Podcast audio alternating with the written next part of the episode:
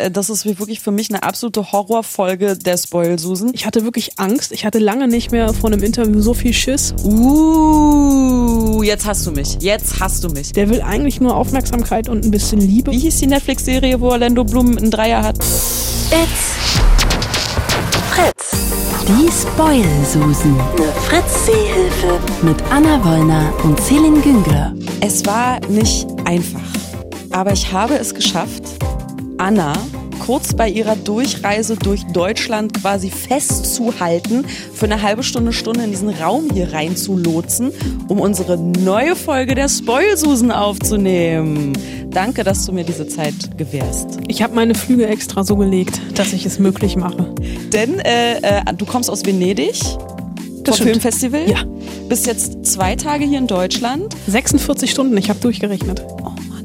Und du fliegst morgen schon wieder äh, zum nächsten Filmfestival, nämlich nach Toronto. Genau, das ist immer so ein Festivalmarathon Ende August, Anfang September. Warum ich so bescheuert bin und das zusammen mache, ich weiß es auch nicht. Es gibt allerdings auch Kollegen, die sind noch härter drauf als ich. Die fliegen am Mittwoch von Venedig direkt nach Toronto weiter, haben also drei Wochen Festival am Stück und wenn irgendwann mal dieses Flugzeug fest, äh, abstürzen sollte, was ich natürlich nicht hoffe, was mittwochs von Venedig nach Toronto fliegt, gibt es gefühlt kaum noch Filmkritiker auf dieser Welt, weil alle in dieser Maschine sitzen. Aber das ist ja noch nie passiert. Das ist zum Glück noch nie passiert und um dem zu entgehen, mache ich immer noch mal den Zwischenstopp in Berlin und natürlich Also machst noch einen Flug mehr.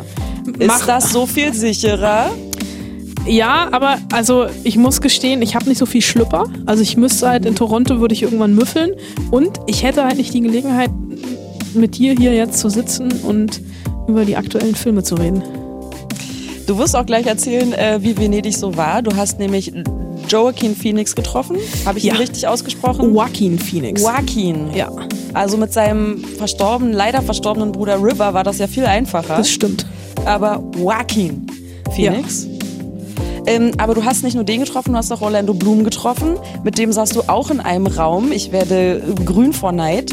Äh, und du hast äh, mit ihm über seine neue Serie Carnival Row gesprochen. Ähm, und dann kommen in dieser Folge der Spoil-Susan auch noch zwei schlimme Dinge vor.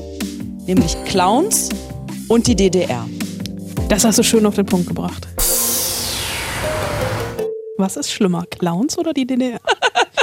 Clowns in der DDR. Oh Gott.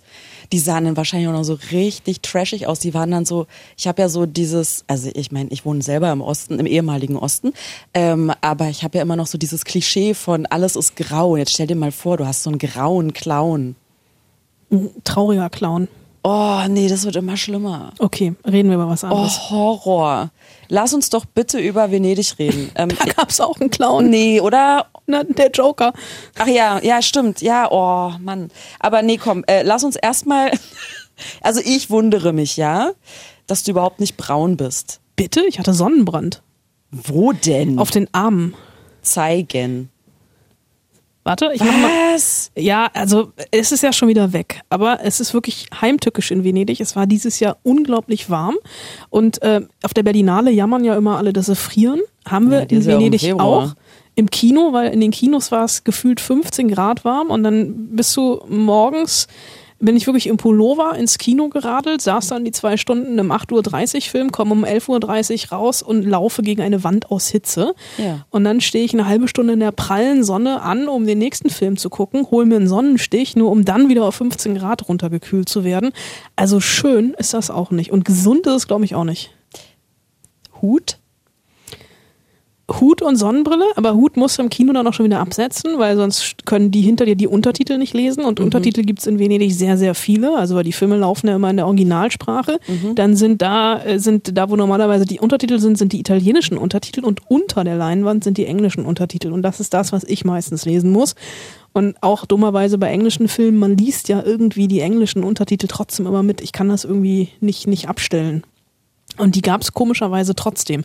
Aber Venedig ist tatsächlich so ein bisschen mein Lieblingsfestival, weil die Kinos, die es da gibt, die sind auf dem Lido, das ist dem äh, zwischen äh, Venedig und dem Meer, äh, hinter der Lagune quasi eine eigene Insel.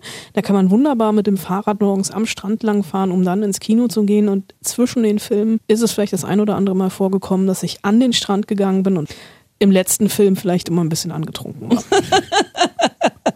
Heißt das dann, dass die letzten Filme bei dir besser wegkommen oder schlechter? Ähm, Wie Ich ist Anna gerade. Wollner, wenn sie angetrunken ist? Noch kritischer als Filmkritikerin oder eher ich laxer? glaube, ich war schneller gelangweilt.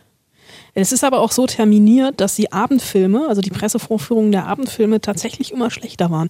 Also die richtig guten Filme, die habe ich morgens um 8.30 Uhr gesehen. Weil die Leute nämlich wissen, dass sich die Filmkritiker dann äh, vielleicht mal an den Strand verpieseln und sich schön einen anschäkern und dann im Kino sitzen danach, schön so ein bisschen angeheitert. Ist Vielleicht. alles nicht so schlimm. Genau, und dann zeigen sie da vielleicht die schlechteren Filme. Ich bin aus keinem Film rausgegangen und ich bin in keinem Film eingeschlafen, möchte ich an dieser Stelle festhalten. Trotz angeschäkert sein nicht eingeschlafen. Ja, es war so kalt, also wer, wer eingeschlafen wäre, wäre wahrscheinlich auch erfroren, weil das Herz irgendwann aufgehört hätte zu schlagen. Ich stelle mir gerade vor, so massenweise Filmkritiker, so Eisleichen quasi, die da sitzen, eingefroren sind, mit dem Stift in der Hand. Ach ja, schön. Okay, also ähm, ich habe mitbekommen, warm-kalt-Differenz extrem. Jetzt verstehe ich auch immer, warum du ähm, erkältet von solchen Filmfestivals zurückkommst. Ähm, Sonnenbrand habe ich mitbekommen, angeschäkert habe ich mitbekommen, aber auf jeden Fall so gute Filme, dass du nicht eingeschlafen bist und nicht vorzeitig rausgegangen bist. So. Dann hattest du aber auch noch ein Interview, also mehrere, vermute ich. Ja. Überleg grad. Ja. Wir reden jetzt aber kurz über äh, Joaquin Phoenix. Ja, wir müssen kurz über den Film reden, über den ähm, gefühlt alle geredet haben auf diesem Festival. Ähm, der Joker, neue Comic-Verfilmung von dem Typen, ähm, der Hangover gemacht hat, Todd Phillips. Und der Joker ist, das wissen wir, der Erzfeind von Batman.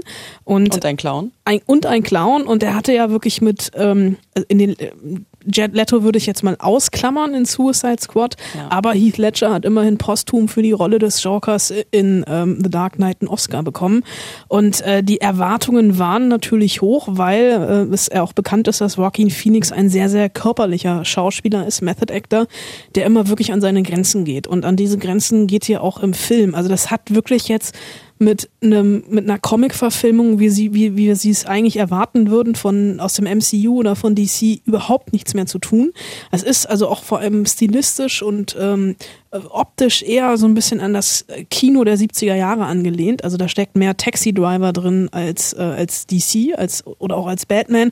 Und ähm, das ist wirklich also Todd Phillips macht hier wirklich das Psychogramm eines Wahnsinnigen und es ist Wahnsinn, wie Joaquin Phoenix das spielt, wirklich mit seiner fratzenhaften Darstellung. Er hat sich 25 Kilo runtergehungert und spielt diesen Arthur Fleck, der vom erfolglosen Stand-up-Comedian und Clown wirklich diese Transformation zum Joker macht, weil er von der Gesellschaft verachtet und vor allem nicht beachtet wird.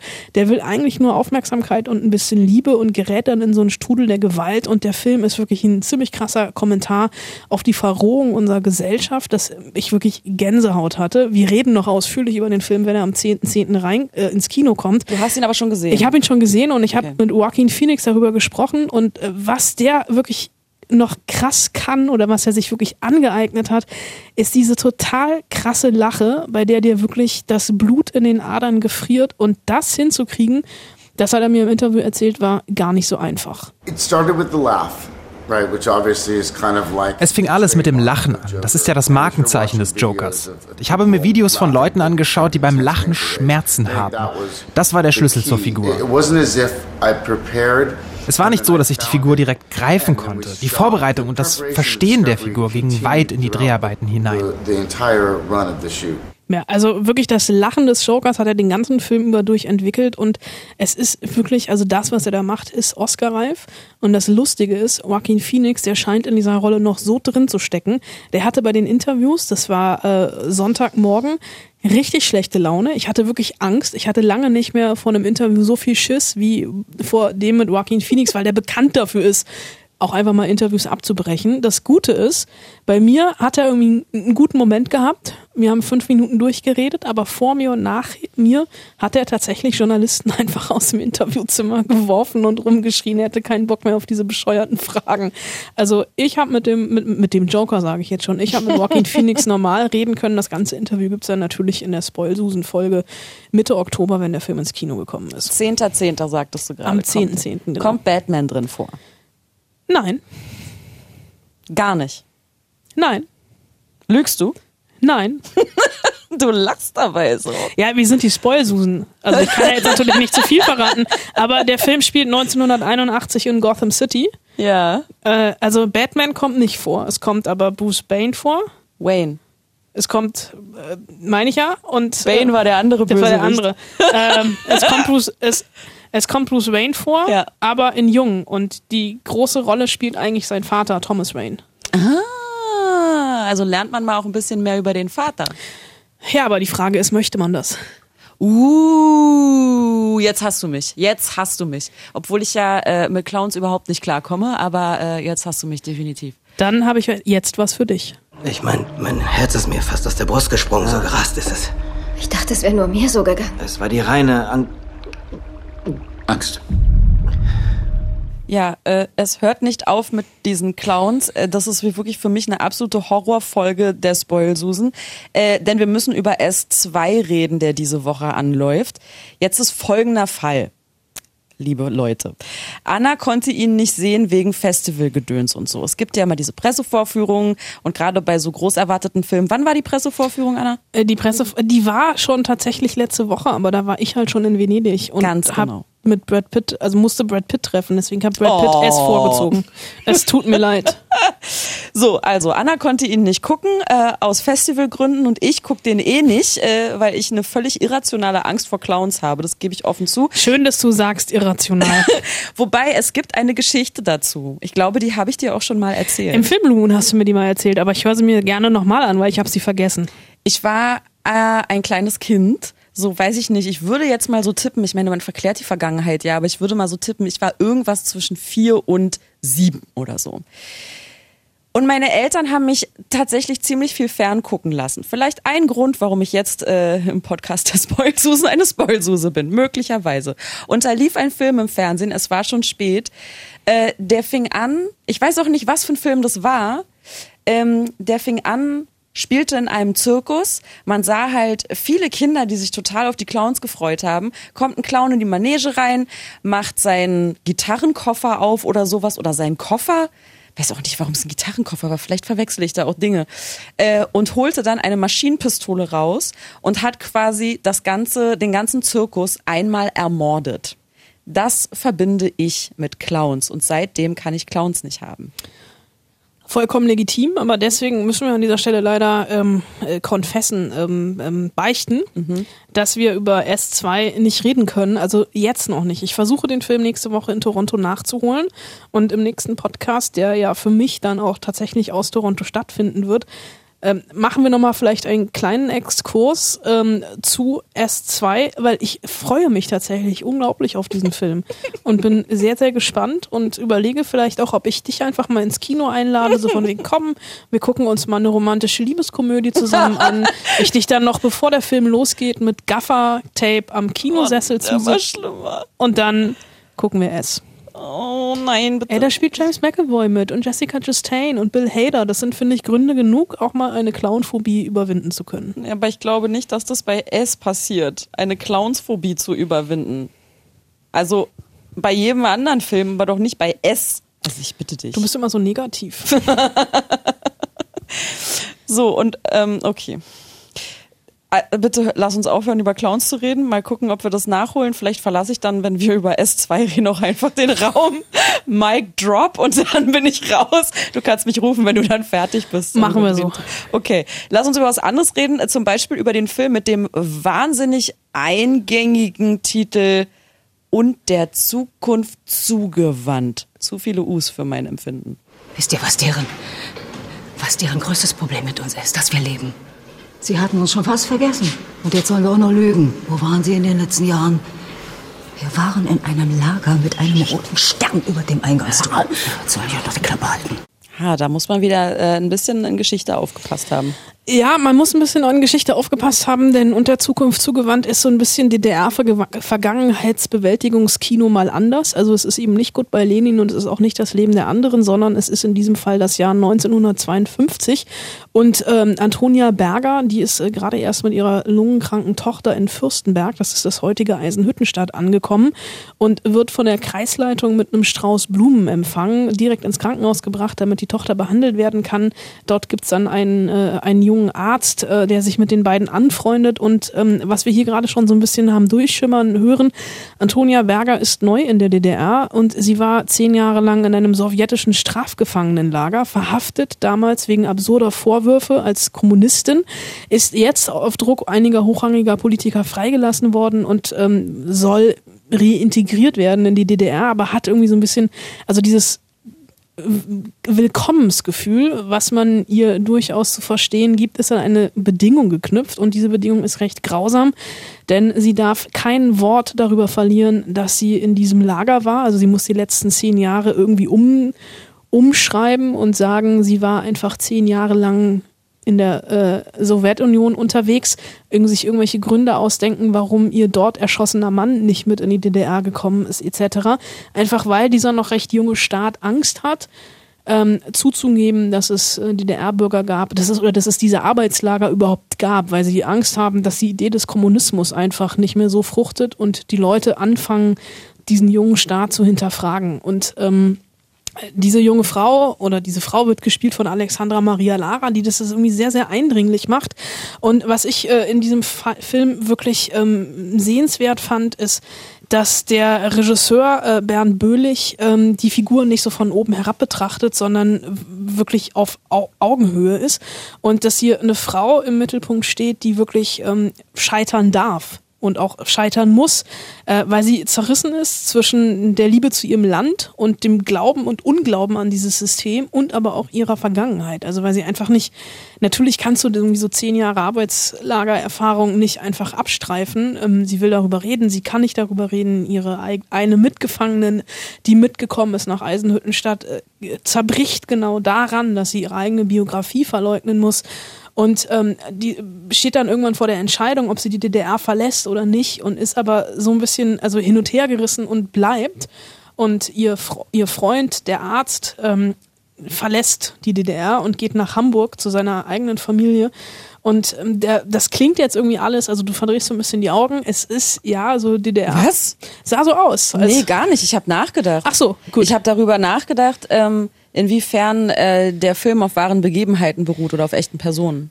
Äh, das tut er tatsächlich. Ähm, und äh, also es ist so ähnlich, ähm, also die Biografien sind natürlich ein bisschen weiter gestrickt, aber ähm, was ich irgendwie das Spannende an dem Film finde, ist, dass er in diesem historischen Gewand daherkommt. Also dass es ja also Ver Vergangenheitsbewältigung ist und wirklich eine DDR-Geschichte, die hier erzählt wird, aber dass ähm, es trotzdem etwas in diesem Film gemacht wird, was auch wir immer wieder machen sollten. Und deswegen finde ich den Film auch für jüngere, also eine jüngere Zielgruppe, die die DDR vielleicht noch gar, also gar nicht mehr erlebt hat, relevant und spannend, weil es auch darum geht, das eigene Demokratieverständnis zu überdenken. Also was bedeutet uns eigentlich die Demokratie, in der wir leben? Was für Privilegien haben wir durch diese Demokratie? Und das ist irgendwie auch für uns heute wirklich noch hochgradig sehr, sehr spannend, wenn man es schafft, diese etwas ältere und vielleicht auch angestaubt inszenierte Geschichte auf die Gegenwart zu übertragen. Weil es ist am Ende wirklich ein starkes Drama über sehr, sehr viel Sprachlosigkeit, weil viele, also die Figur Antonia Berger sprachlos ist und gar nicht weiß, was sie eigentlich machen soll und wirklich zerrissen ist. Auf der einen Seite steht ihre politische Überzeugung, auf der anderen Seite steht ihr persönlich, ihre privaten Bedürfnisse und sie muss irgendwie ihren Weg gehen und ist eigentlich von vornherein zum Scheitern verurteilt. Und ähm, das fand ich so den, den spannenden Ansatz an und der Zukunft zugewandt. Okay. Ich hatte eigentlich überlegt, jetzt so zu kontern, ein Film, den meine, den meine, äh, meine Mutter bestimmt gerne gucken würde. Warum sollte ich mir den angucken? Aber du hast mich gekriegt. Echt? Ja. Ah. Also ich weiß nicht, ob ich ihn mir im Kino angucken würde. Ich glaube, er funktioniert für mich eher, wenn ich zu Hause bin und Ruhe habe, weil du weißt ja, du weißt ja nicht mehr, wie das ist, wenn man normal ins Kino geht. Das stimmt. Dann ja. sind ja da ständig irgendwelche Leute, die laut Popcorn essen, an ihrem Handy irgendwie rumdaddeln, dann klingelt da plötzlich mal ein Telefon oder man unterhält sich und sagt, uh, das war jetzt aber krass, was da passiert ist, oder? Ich kann, ich brauche Ruhe bei solchen Filmen, sonst kann ich mich nicht darauf konzentrieren. Und Kino ist leider nicht mehr ruhig. Also ich werde mir diesen heutigen Tag rot im Kalender anstreichen, denn ich habe es geschafft, Celine Günger von einem Film zu überzeugen, den sie vorher noch nicht auf ihrer Liste hatte. aber nicht im Kino. Diesen Abstrich lasse ich in dem Fall auch noch gelten. Okay. Ähm, wo ich auf jeden Fall zu Hause auf der Couch sitzen bleiben kann, ist bei unserem nächsten Thema. Es handelt sich nämlich um eine Serie, die äh, ihr streamen könnt bei Amazon Prime Now Video. Ähm, ich kann mir einfach nicht merken, wie dieser Laden heißt. Heißt ja nicht einfach nur Amazon Prime? Ich bin mir nicht sicher. Die haben den Namen ständig geändert und jetzt heißt er irgendwie Vielleicht heißt er auch jetzt inzwischen Amazon Prime. Es gab aber irgendwie auch so Amazon Video, Stream, Stream Amazon Video, na ihr wisst schon, dieser Streamingdienst von diesem Riesenunternehmen. Ähm, der, äh, die Serie heißt Carnival Row und ist eine Fantasy-Serie mit Orlando Bloom und den Namen der weiblichen Hauptdarstellerin darfst du bitte aussprechen? Cara Delevingne. Ganz genau. Ich würde einen O-Ton spielen. The chaos of war has brought a new wave of refugees to these shores. Our streets are safe, no more. This is our city! They will never accept us. They will never understand us. It's time for a fresh start. In diesem Ton habe ich tatsächlich jeden Satz verstanden. Anders als in der Serie, Anders möchtest du jetzt sagen? Ja, wir müssen dazu sagen, also diese Serie ist seit dem 29. August online, allerdings erstmal nur auf Englisch. Ähm, auch ich habe es mit Untertiteln geguckt und ich habe die ersten zwei Folgen auch zweimal geguckt. Ähm, habe jetzt das Gefühl, einigermaßen durchzusteigen. Ähm, Mitte November kommt die Serie auf Deutsch und äh, vielleicht ist das ähm, die Empfehlung, dann doch noch mal zwei oder drei Monate zu warten, weil hier sehr, sehr viel mit irischem Akzent gesprochen wird, obwohl die Serie ja eigentlich in einer Fantasy-Welt spielt. Ähm, äh, so ein bisschen sieht alles aus wie im viktorianischen London und wir befinden uns auch, ist es eigentlich, wissen wir eigentlich, wann das spielt? Ich habe, äh, da gab es eine Texttafel am Anfang, aber ich habe nicht aufgepasst. Es gab keine äh, Zeit. Also es gab keine zeitliche Einordnung, aber es sieht, sieht einfach alles aus, wie so vor 200, 300 Jahren in London es mal Aber aussah. mit Zeppelin und mit ähm, so U-Bahn à la Chicago, also so quasi Genau, es so ist schon, also der, der, der technische Fortschritt ist auch schon da, also es muss auch, also es gibt auch schon Fotos etc. Ja, genau. Ähm, und äh, ich habe ja gedacht, für dich könnte es vielleicht was, also für dich sogar noch mehr was sein als für mich. Gar nicht mal so sehr, weil Orlando Bloom und, und Cara Delevingne mitspielen, sondern weil das einfach so eine Fantasy-Serie ist. Und ich bin ja der einzige Mensch auf dieser Welt, der mit Game of Thrones schon nichts anfangen konnte. Äh, und ich kann einfach Jetzt habe ich die Augen verdreht. das stimmt. Jetzt hast du sehr schön die Augen verdreht. Hätte ich dich erschreckt, wären sie vielleicht so stehen geblieben. ähm, also ich kann mit Fantasy nicht so viel anfangen, habe aber trotzdem irgendwie das Gefühl, dass ich mit der Serie jetzt nach den ersten drei Folgen, die ich gesehen habe, doch noch mehr abgewinnen könnte, weil sie es schafft, auch hier wieder den Bogen zu schlagen zwischen dieser Fantasy- und Fabelwelt mit diesen Wesen, Kobolde, Feen. Also Cara Delevingne spielt eine Fee, die als Dienst, die äh, bei einem Schiffsunglück die einzige Überlebende ist und äh, weil der Typ, dem das Schiff gehört hatte, der ist pleite, bekommt er jetzt sie als Dienstmädchen zugeordnet und sie ist eine ne Fee und muss sich ihre Flügel abbinden und eine ne, ne Arbeit machen, für die sie eigentlich überhaupt nicht gemacht wurde und ähm, ist, sie ist einfach ein Flüchtling. Also sie ist aus ihrer Welt geflüchtet, weil dort Krieg herrscht und um überhaupt zu überleben, ist sie über diese Schiffspassage. Äh, alle anderen sind ertrunken äh, und kommt dort an und muss sich ein neues Leben aufbauen und wird einfach wie Dreck behandelt. Es gibt noch eine zweite Figur, die von Orlando Bloom gespielt wird, der Mensch ist und der ist ja so eine Art Kommissar. Also der ist Kommissar. Ich habe noch den Namen aufgeschrieben, weil der Name einfach so geil ist. Wycroft Philostrate heißt er nämlich. Und ähm, der versucht, äh, eine Mordserie ähm, aufzuklären, die passiert. Das, am Anfang hat er einen Matrosen im Verdacht und dann ist der Matrose aber weg und der, die Morde gehen weiter. Und äh, die beiden verbindet aber auch äh, irgendwas in der Vergangenheit, was sich dann wahrscheinlich über die Folgen noch entfalten wird. Aber ähm, ich finde äh, tatsächlich einfach diese Transformation, also dieses Fremde, wie gehen wir mit Fremden um, wie gehen wir mit dem Fremden um. Und das ist auch tatsächlich was, äh, was Orlando Bloom an der Serie gut fand. Fear. Angst. I think it comments on fear. Ich denke, die Serie kommentiert unsere Angst, die Angst vor dem Fremden, mit dem Fremden zu leben. The other, living with the other, the idea that like somebody's going to come and take your job.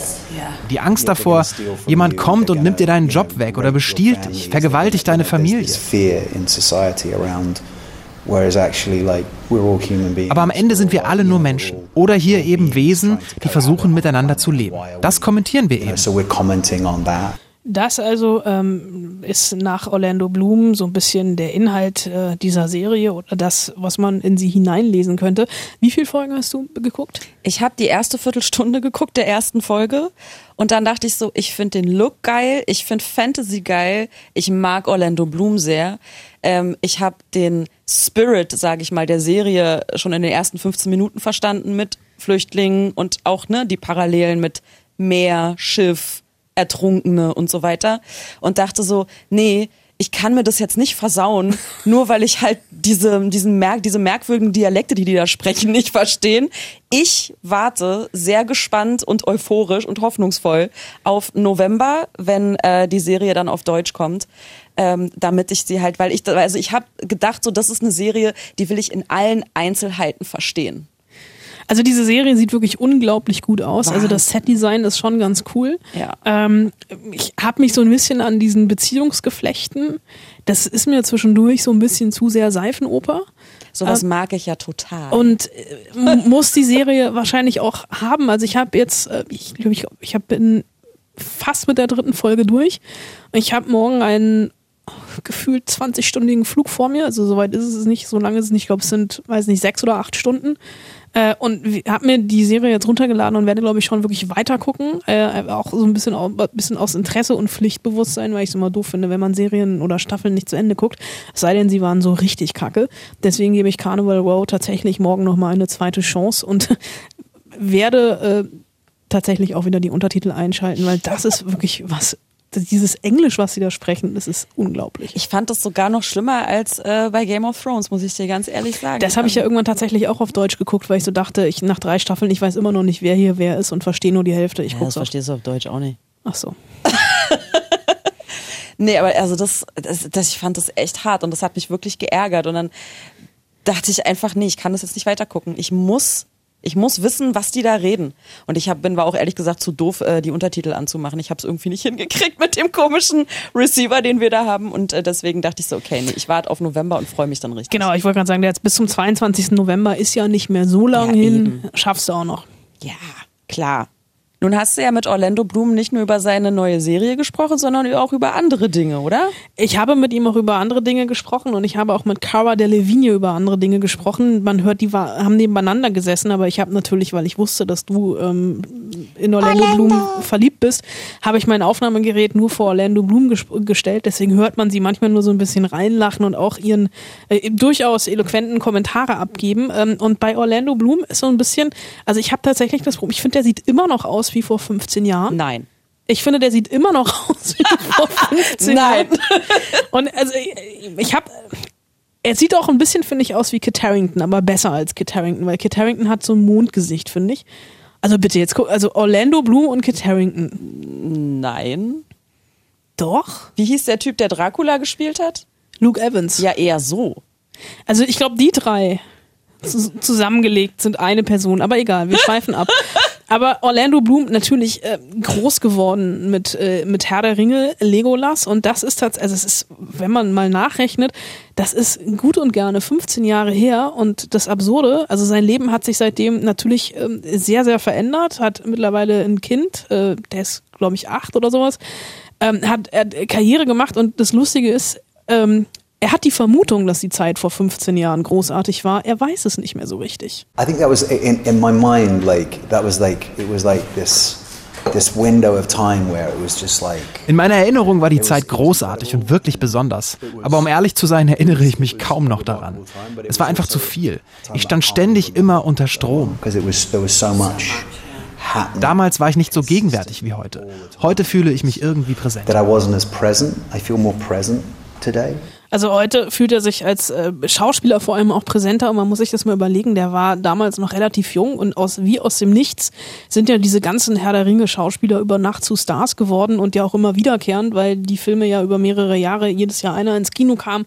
Das ging dann ja mit dem Hobbit dann nochmal in die nächste Runde. Zwischendurch kam für ihn dann noch Fluch der Karibik etc.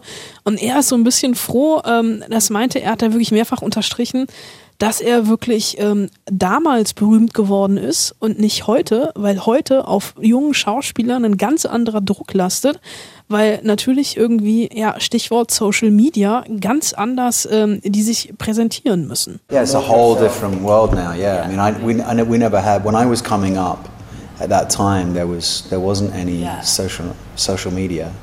There was no social networks. There was like Google. Wir leben in einer vollkommen anderen Welt.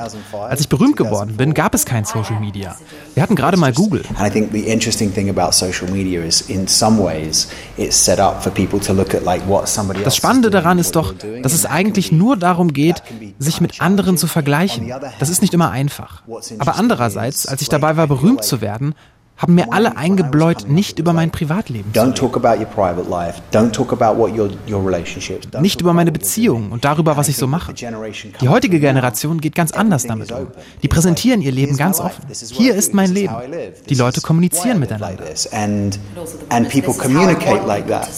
Spannende Sachen, die der da sagt. Wow, so krass reflektiert. Ich habe darüber tatsächlich auch schon öfter nachgedacht, so wie sich unser Leben auch so verändert hat. Also wir sind jetzt nicht super alt, aber auch nicht mehr super jung. Also, Und auch nicht super berühmt? Äh, auch nicht, naja, das kann noch kommen mit Meinst den Spoilers. Okay, aber na klar, ähm, ja, das, das, wie sagt man, der Rasen beim Nachbar ist immer grüner als dein eigener. Natürlich ähm, ist es immer so, dass man sich auf Social Media mit anderen vergleicht und das ist wahnsinnig anstrengend. Ja, und es ist ja nicht nur dieses Vergleichen untereinander mit so auf Social Media, sondern ähm, ich habe da auch schon mit mehreren Schauspielern drüber gesprochen und für die ist das eine ganz andere Möglichkeit, weil durch dieses ganze Social Media Ding ähm, sich die Paparazzi-Welt auch total verändert hat.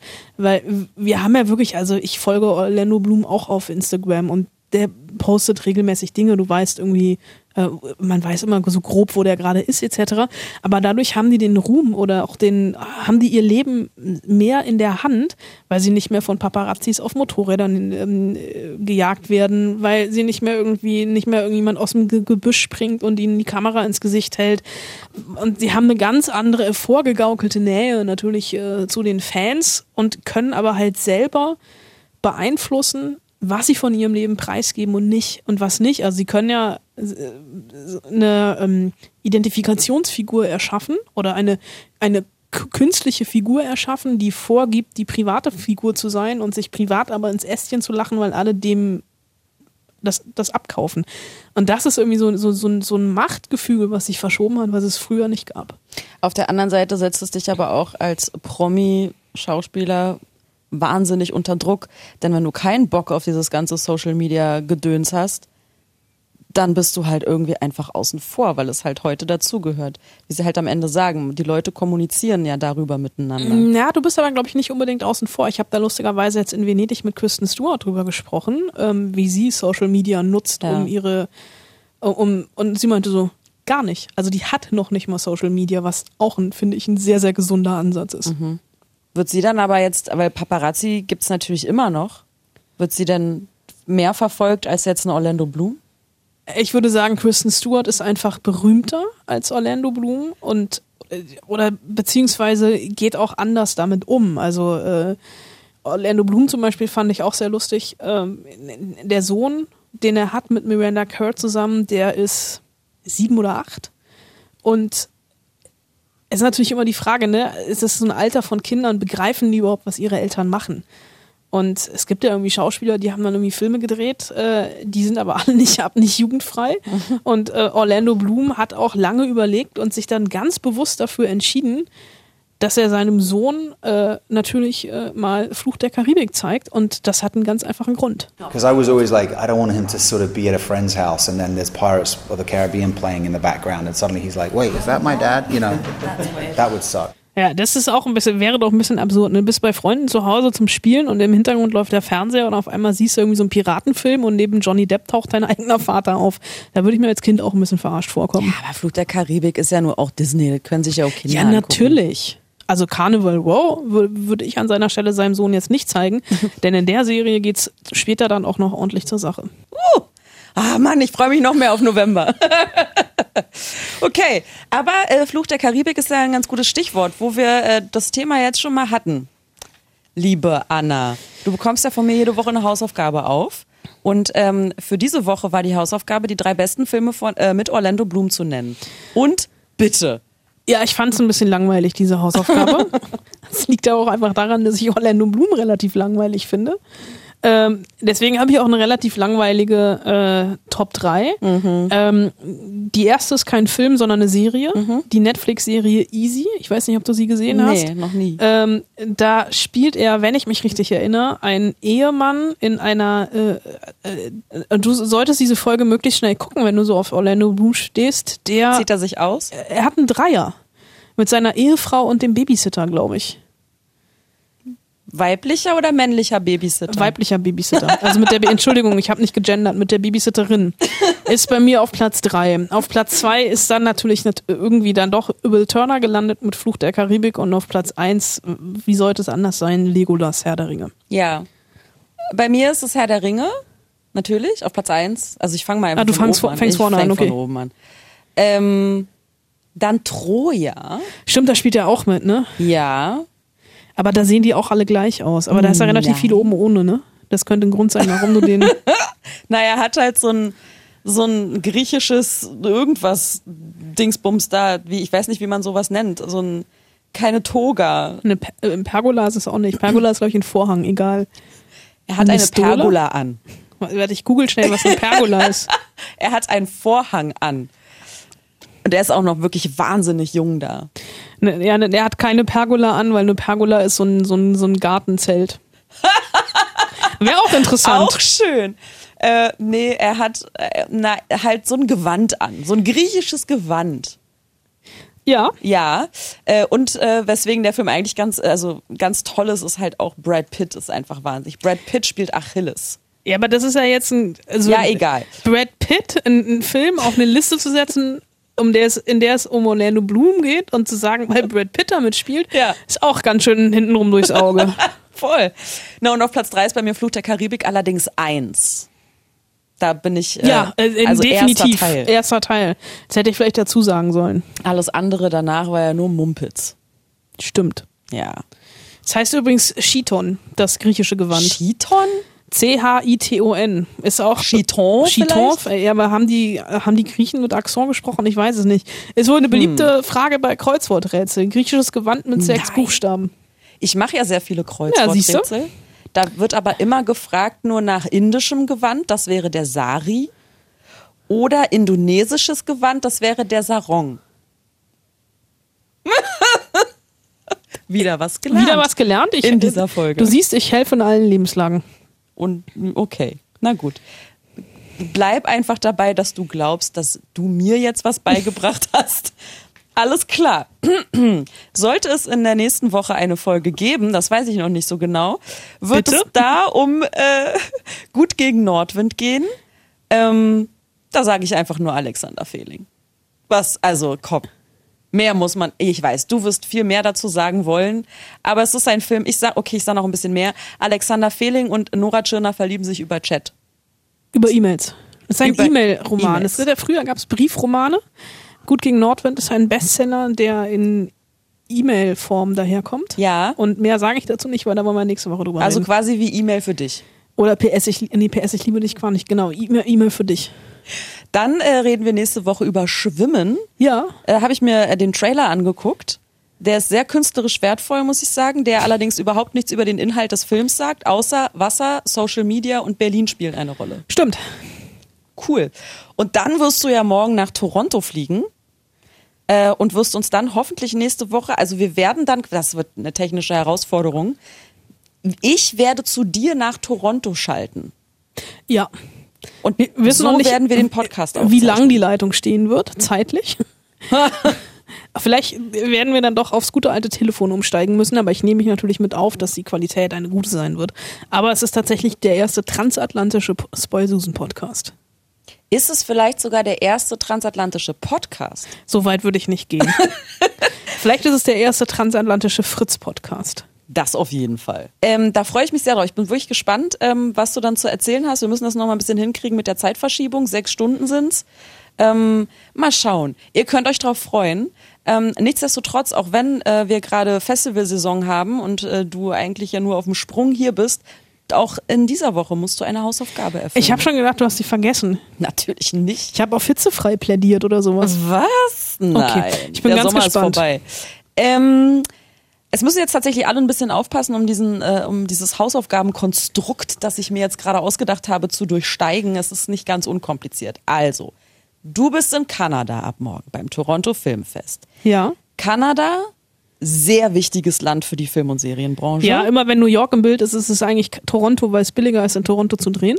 Denn dort wird wahnsinnig viel gedreht. ich bin Oh, jetzt so die Lehrerin, die die Hausaufgabe Entschuldigung, ja. So Naivlinge wie, wie ich, die denken ja häufig, Filme werden da gedreht, wo sie auch spielen. Du hast das Beispiel gerade genannt, New York. Mein Beispiel, das ich gerne anbringen möchte, wo für mich eine Welt zusammengebrochen ist. Du hast eine Welt von mir zerstört. Serie Dexter spielt in Miami und drumrum, Florida. Und du hast mir dann gesagt, nein, in erster Linie wurde diese Serie in Kalifornien gedreht. Da hätte ich dir gerne zwei Mittelfinger gezeigt. Hast du das nicht sogar auch? Vielleicht habe ich das auch. Ich kann nicht noch, also die, die kennst du die Anwaltsserie Suits? Ja. Komplett in Toronto gedreht. Ja. Aber spielt da Spielt in die, die, die spielt- Stadt, wo es spielt, so eine ist große. Rolle? Äh, Spielt in New York. Aber ist doch egal, oder? Nee, ist nicht, ist es nicht egal, weil es ja auch so viel um Wall Street und sowas geht. ja, okay. Aber ist komplett, also ich laufe da immer an den Dreharbeiten vorbei, jetzt nicht mehr, weil die, weil die abgedreht ist. Aber ein Beispiel, aber ich bin immer noch nicht, bin auf die Hausaufgabe gespannt. Deshalb die Hausaufgabe: die besten Filme, die in Kanada gedreht wurden, aber nicht in Kanada spielen. Denn, denn, Deadpool 1, Deadpool. Hey, nein. Okay. Und ich habe gesagt, also das müssen wir jetzt wirklich ein für alle Mal festhalten. Du hast es bei Orlando Bloom schon versucht, Herr der Ringe 1, Herr der Ringe 2. Nein, so funktioniert das nicht. Ich möchte unterschiedliche Filme von dir hören. So. Okay. Und äh, das musst du auch nicht jetzt sagen. Du hast eine Woche Zeit zu überlegen. Vielleicht ja auch im Flug, denn du fliegst ja 27.000 Millionen Stunden dahin. Ja. Und es ist doch eine schöne Aufgabe. Finde ich eine schöne Aufgabe. Finde ich schöner, wenn ich das sagen darf, als die Orlando Bloom Ja, Hausaufgabe. ist ja gut. Das war auch mehr nur so ein Gimmick für mich. Okay. Und ich habe ja auch was gelernt dabei. Äh, wie hieß die Netflix-Serie, wo Orlando Bloom einen Dreier hat? Easy. Easy. Ja, easy. Merke ich mir easy. Das waren die Spoilsusen äh, für diese Woche. Nächste Woche dann Anna aus Toronto und Icke hier von hier. Potsdam-Babelsberg. Potsdam-Babelsberg. Das wird schön. Sagt's weiter. Ähm, abonniert uns auf den diversen Podcatchern. Wir sind auch auf fritz.de und auf iTunes. Und ansonsten freuen wir uns auf nächste Woche, wa? Und viel Spaß im Kino. Ciao.